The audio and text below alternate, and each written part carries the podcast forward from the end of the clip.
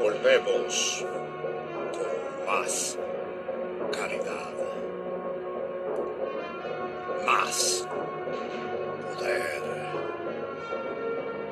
Más videojuegos.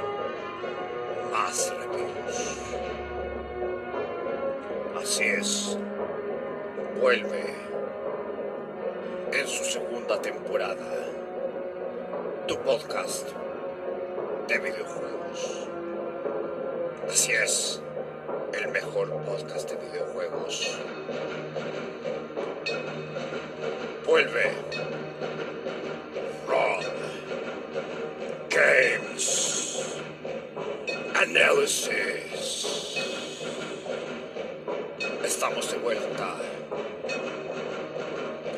Estamos disponibles en las principales plataformas Spotify, Overcast, Pocket Cast, Breaker, Anchor.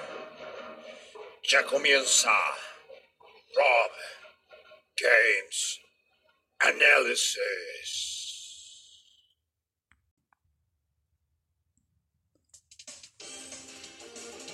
Hola, muy buenas a todos. Bienvenidos a este podcast, a un nuevo episodio de Rob Games Análisis con su anfitrión Rob Rock Metal. Como de costumbre agradecer a toda la gente que me escucha desde el año pasado de la primera temporada. Se agradece. Y también agradecer a toda la gente que me escucha a través de las distintas plataformas. Como Spotify, Overcast, Pocket Cast, Breaker, Listed Now, Anchor, Google Podcast, Radio Public, Apple Podcast y Castbox.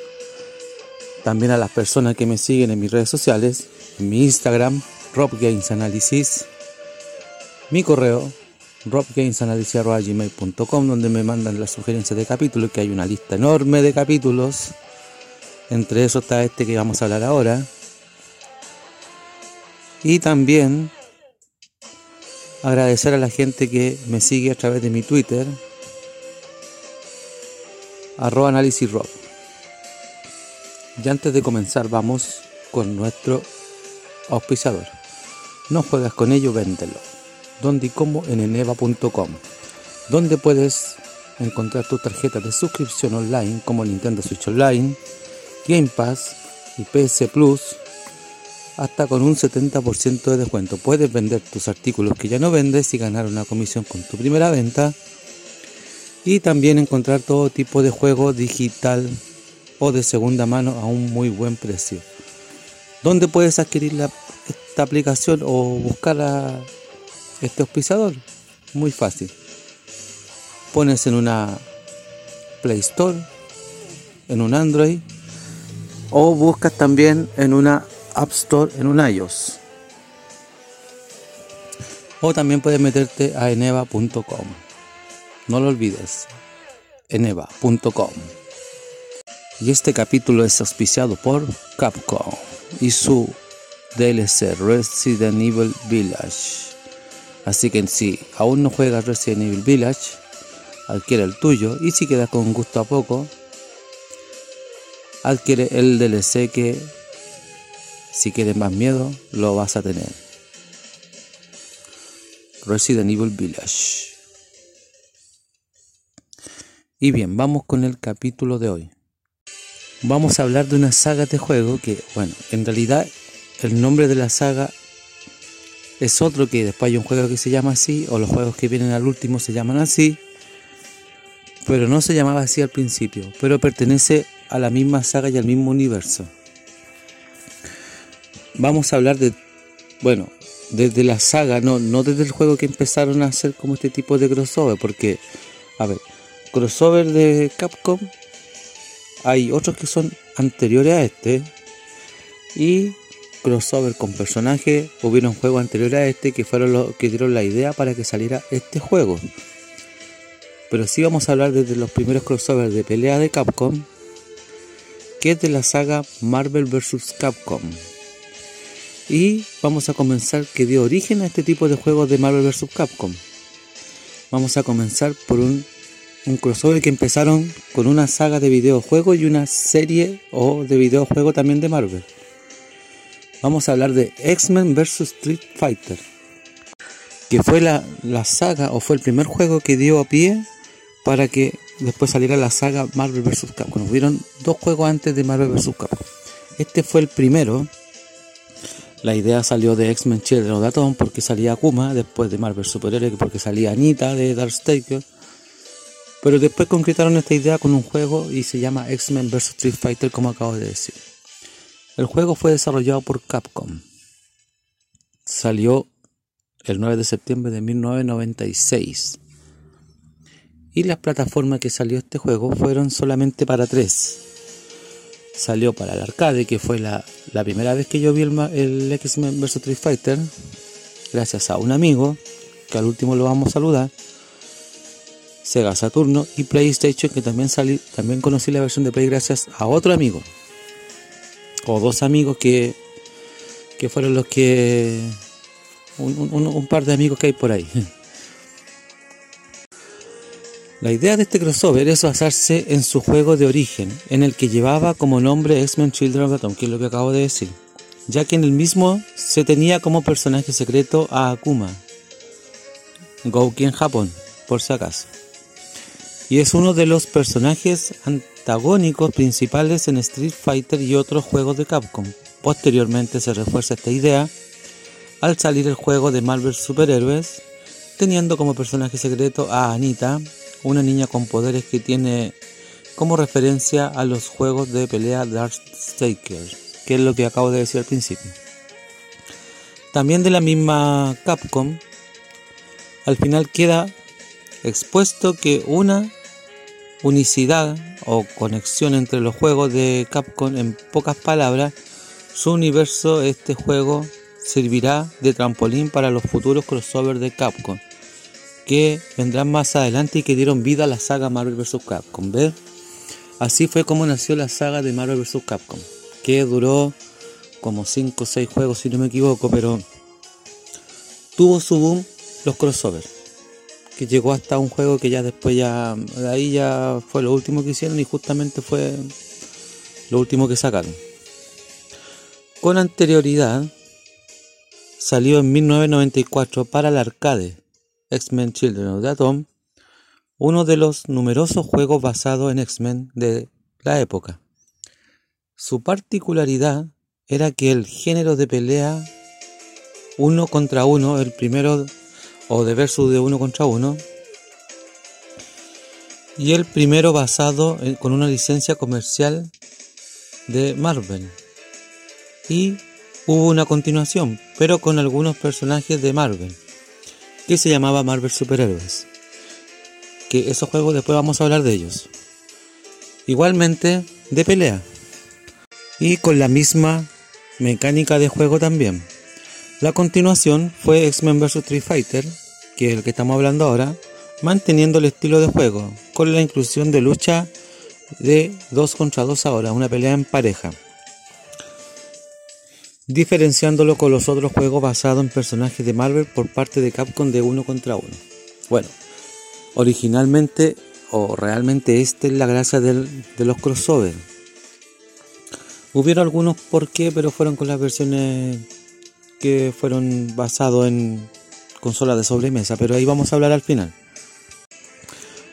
La característica era la forma de manejar a los personajes es igual a la mayoría de los juegos de Capcom. 6 botones para golpe y otros para patada, serían 3 y 3. Distinta intensidad cada botón. Los personajes poseen poderes muy espectaculares con incesante destello de luz. La pantalla sube y en realidad hay dos niveles, pero sin zoom no, no, no hay ningún tipo de suma. Así que si un personaje da un tremendo salto, no se ve el que está abajo, haciendo la jugabilidad muy particular. La combinación de botones para sacar los ataques es mucho más fácil que en otros juegos de lucha. Los especiales son uno de los mayores atractivos del juego, siendo constantes debido que la barra de energía para activarlo se llena rápidamente. Como con una mezcla entre el Street Fighter y los juegos de Marvel que habían sacado de pelea la mezcla, como del X-Men Children of the y un poquito la del Marvel Superhéroe. Tiene mezcla de, los dos universos. Ahora, ojo que la pelea en pareja también algo que se está implementando en los Street Fighter Alpha, que también va, a haber podcast de Street Fighter Alpha en algún momento. Ya algo que se implementó ahí. Que lo trajeron para acá, pero como jugada principal. En la otra estaba como opción. Con el éxito tan rotundo que tuvo este juego de pelea y, y llamaba harta la atención, a diferencia de hacía tiempo que no había manera de competirle a los de King of Fighters. Entonces la manera de, tratar de competir de tú a tú con los de King of Fighters, que los King of Fighters en ese tiempo, sobre todo el 97 que ya estaba saliendo, y el 96 que no paraban de vender, Capcom no hallaba, aparte de los Street Fighter Alpha o, de los Darkstalker, no hallaba cómo contraatacar con una con una artillería pesada. ¿Y cómo lo lograron? Con los juegos crossover y así empezaron a traer harta gente. Entonces, la conversión también, para poder llegar a más personas, salió para la PlayStation 1, que se basó en el juego eh, perdió, perdió calidad más que nada gráfica, a diferencia del... Y se eliminó el modo de 2 contra 2 que es prácticamente la mayor gracia de este juego, que es lo que decían varios. Esta versión es conocida en Japón como X-Men vs Street Fighter X Edition. Y solamente, bueno, puedes elegir dos personajes, pero juegas solamente con uno. Es una pelea de uno contra uno. Aunque el personaje igual haciendo una como una secuencia cuando está el modo versus, puedes hacer que cambie el personaje y juegas con el otro igual. O sea, igual puedes jugar con los dos, pero solamente de pelea de uno contra uno. En cambio, en la consola de Sega Saturn, o la Sega Saturn como lo conocemos nosotros aquí, se mantuvieron intactas todas las animaciones, los modos del arcade, los gráficos fueron completamente fieles al arcade pero el juego necesitaba de un cartucho especial de expansión de 4 MB de memoria RAM para funcionar, el cual se insertaba en la parte trasera de la consola. Dicho cartucho también se empleó para realizar conversiones pixel perfect de otros juegos como Darkstalker o Street Fighter Alpha y entre algunos juegos posteriores de la saga, que son los que vamos a hablar después. Acá tenías a los siguientes personajes. Teníamos personajes del universo de X-Men y de Street Fighter. Personajes del universo de X-Men que uno podía ver en el roster eran los siguientes. Y aparte teníamos a uno como jefe, como jefe entre comillas final, porque aquí la pelea final estaba como jefe, pero no era con él la pelea final.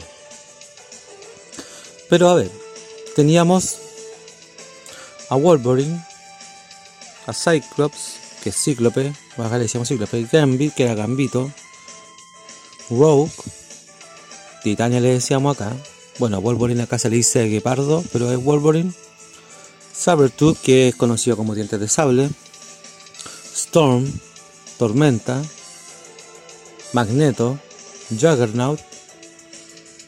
Y Apocalipsis como jefe. En la versión doméstica se podía con un truco jugar con Apocalipsis. No recuerdo el truco, pero había un truco. Y para Street Fighter, el roster contaba con Ryu, Ken, Kami, Charlie y en Japón Nash. Chun-Li, que tenía las dos opciones si uno marcaba una secuencia, salía con su traje alfa o su traje clásico. Algo parecido a lo que se hacía en Street Fighter Alpha. Zangief, Dalsim, Bison o Vega en Japón. Y teníamos, si uno corría la, la, la barra para arriba, teníamos también como oculto, pero que era fácil sacarlo, a Akuma para jugar o Gouki en Japón, que constaba de cada universo de nueve personajes.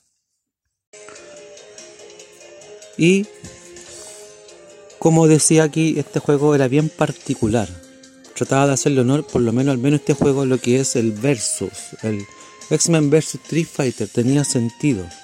No digo que los otros no tienen sentido, pero es que fue modificado un poquito. Entonces aquí los jefes final, como dije, te enfrentas primero. Bueno, antes de los antes del, del, jefe final hay unas cuantas peleas y después aparece Apocalipsis, después de una cantidad determinada de peleas. Y después que derrotas a Apocalipsis, con su forma gigante, porque él aparece chico pero peleas con su forma gigante, al final la pelea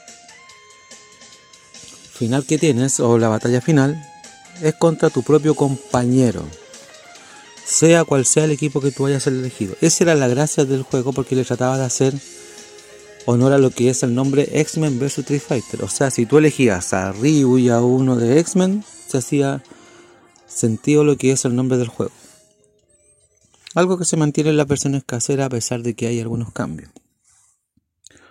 Pero si uno se pone a buscar y a ver cuáles son las peleas principales realmente, cuáles son los que tienen los verdaderos finales del juego. Si es que a ti te interesa averiguar la historia del X-Men vs Street Fighter, tienes que jugar en equipo para que tengas esta pelea final. Después, obviamente, con Cíclope y Ryu. Esa sería una, una pelea final que debería haber si tú eliges ese equipo. La otra está entre Gambito con Ken. Y tendrás después la pelea final de ellos dos.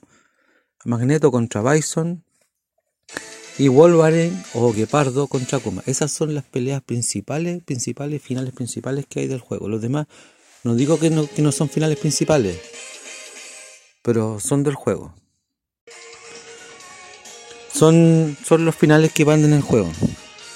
Entonces, si tú quieres averiguar y descubrir qué más o de qué se trata la historia o cómo empezó el crossover, Ahí te muestran una pincelada con esos cuatro combates.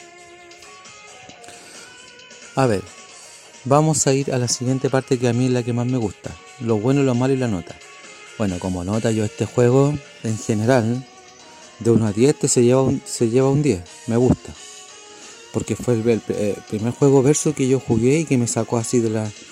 Bueno, había otros juegos verso pero no de pelea. Ojo, yo hablo de pelea juego versus de pelea fue el primero. Entonces, a mí me sacó de las casillas y yo estaba como, oh, pero ¿qué, qué es esto? Decía yo, oh, espectacular. Y me, y me puse adicto al X-Men Street Fighter y a todas las sagas. Y después, cuando había un versus, automáticamente, pa, partía para allá. O cuando tenía la Play 1, compraba el juego. Era una adicción que, que, que sí, wow, te, te, atrae. O sea, a mí me encantaría que en algún momento Capcom Da lo mismo si portea esto con una colección o no. O lo saca en un, en un Capcom Arcade Stadium 3. Pero que saquen los versos. Me encantaría que sacaran los versos. Y ojalá los de arcade. Porque los de Play a mí no me gustan mucho, te, te diré. Podrían sacar las versiones de arcade. Me gustan. Ahí está toda la magia. Pero de 1 a 10 se lleva un día. A ver, lo malo del, del, X-Men vs Street Fighter, yo creo que lo único malo que hay ni siquiera es con la versión arcade, porque la versión arcade está para mí perfectamente bien hecho. Está hecho, pero así. Yo creo que lo único malo son las versiones caseras. A ver, para el que tuvo la Sega Saturn, la magia no se perdió la, consola mantuvo la calidad del, arcade. Lo único malo que tuvo el cacho de comprar una expansión de memoria RAM para poder que corra bien el juego. Es lo único penca yo creo. Que tienen que haber vivido los que tuvieron una Sega Saturn en su momento. Claro, después cuando ya salió los otros Alpha, los Dark Taker, los, los otros Versus, ya no tuvieron que comprarlo de nuevo. Pero cuando salió este juego yo me imagino que tiene que haber sido el cacho tratar de adquirir esa expansión que es como lo mismo que pasó con la Nintendo 64 con el Donkey Kong, por ejemplo, que es un cacho. Pero yo creo que fue lo único malo en, la consola de la Sega. Pero lo demás fue, mantuvo la fidelidad, pero a 100%. Lo malo está en la versión de PlayStation. Y yo jugué la versión de Play. Claro, me gustó igual, igual lo disfruté, igual lo di vuelta. Pero sentía que no era lo mismo. Perdió la magia. Pero me atrajo, ojo, me atrajo, porque como dije delante, tanto la versión de arcade como la versión de Play yo las conocí gracias a unos amigos. Distintos, pero en distinta situación, pero los conocí gracias a unos amigos.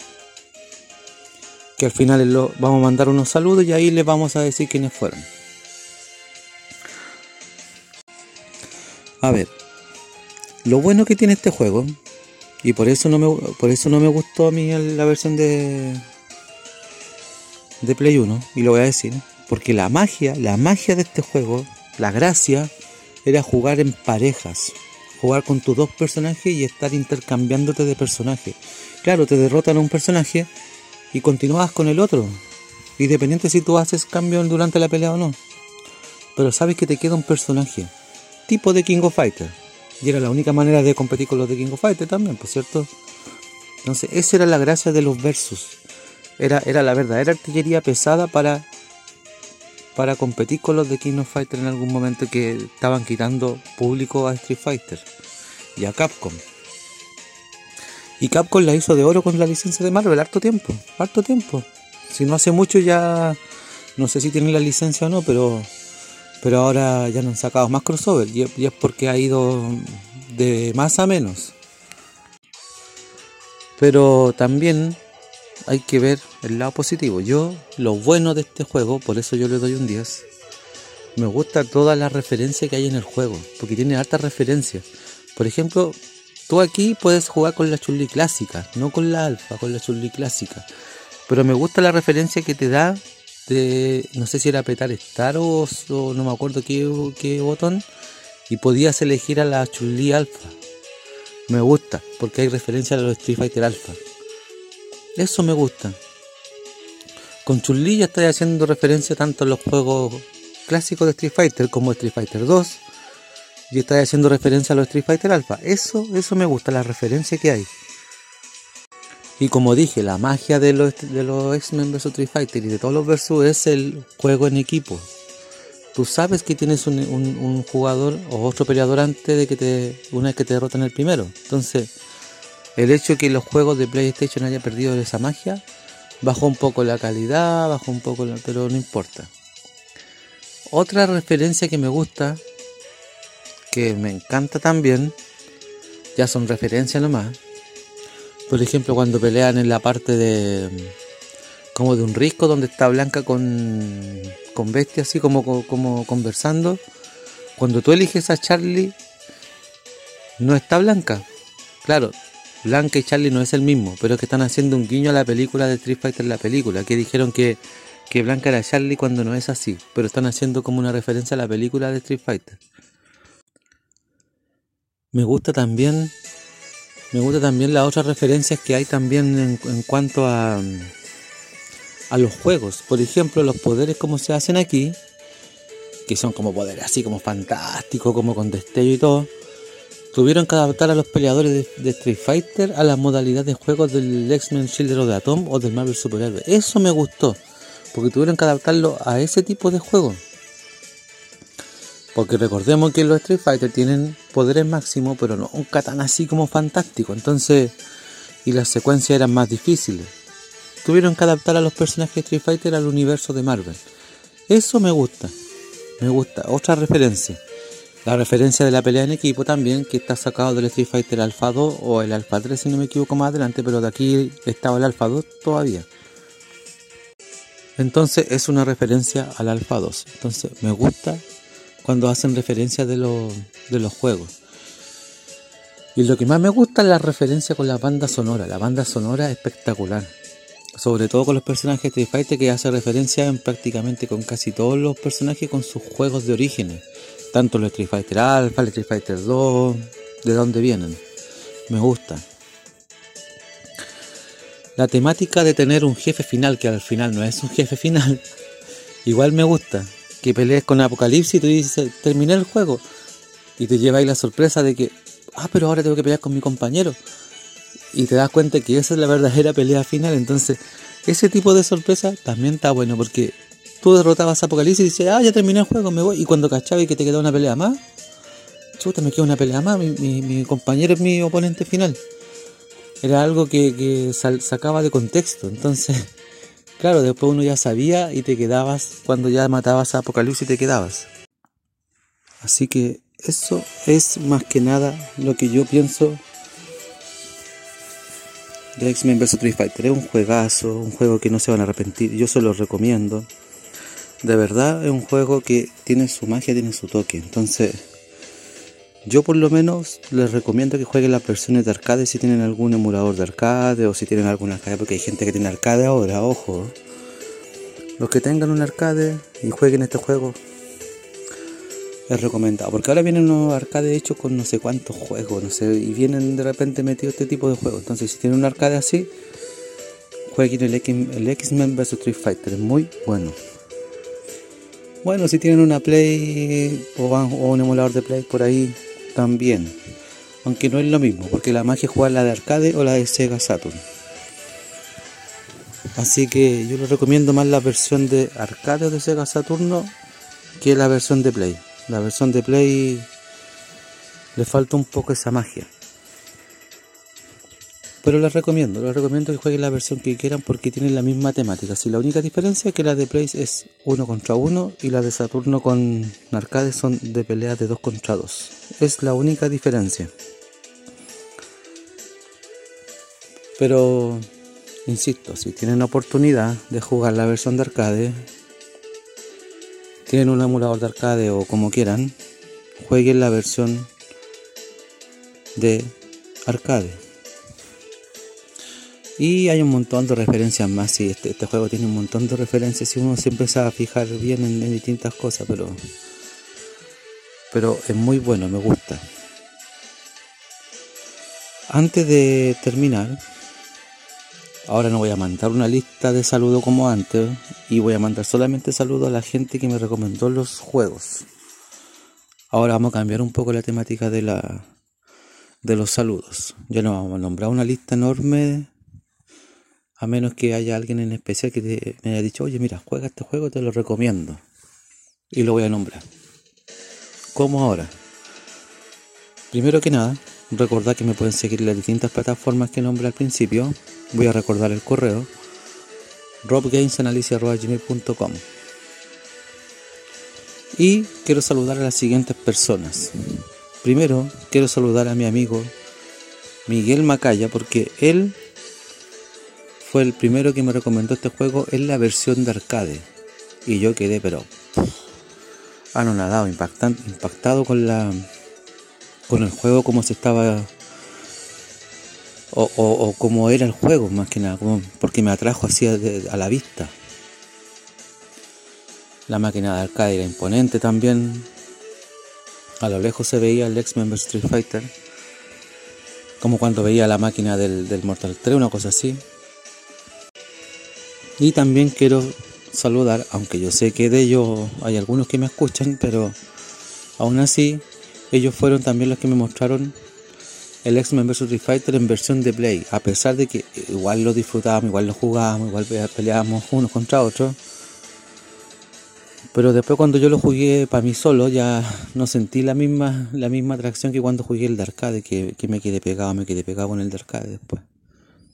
Pero gracias a, porque también disfruté en su momento en Play 1, gracias a Gonzalo Alvarado, Fernando Zúñiga y bueno, en esta ocasión Fabián Andrade, que éramos nosotros tres los que íbamos de repente, bueno, cuatro, a un videoclub y jugamos X-Men vs Street Fighter. Yo creo que se han acordado si escuchan el podcast ahora.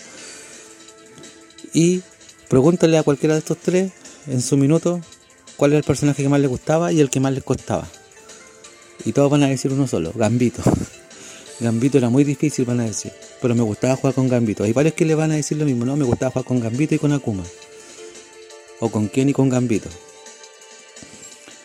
Por alguna extraña razón, a cualquiera de estos tres le gustaba Gambito. y se van a acordar.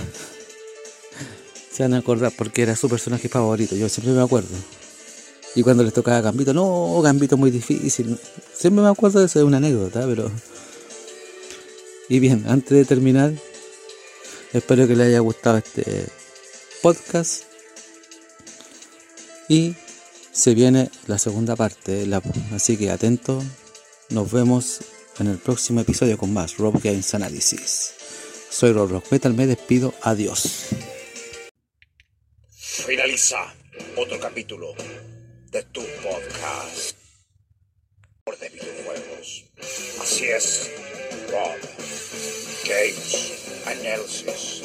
Síguenos en nuestras redes sociales, Instagram, arroba Rob Games Analysis, nuestro Twitter, Análisis Rob. También nos puedes contactar en nuestro mail, robgamesanalysis arroba gmail.com. También estamos disponibles en las siguientes plataformas.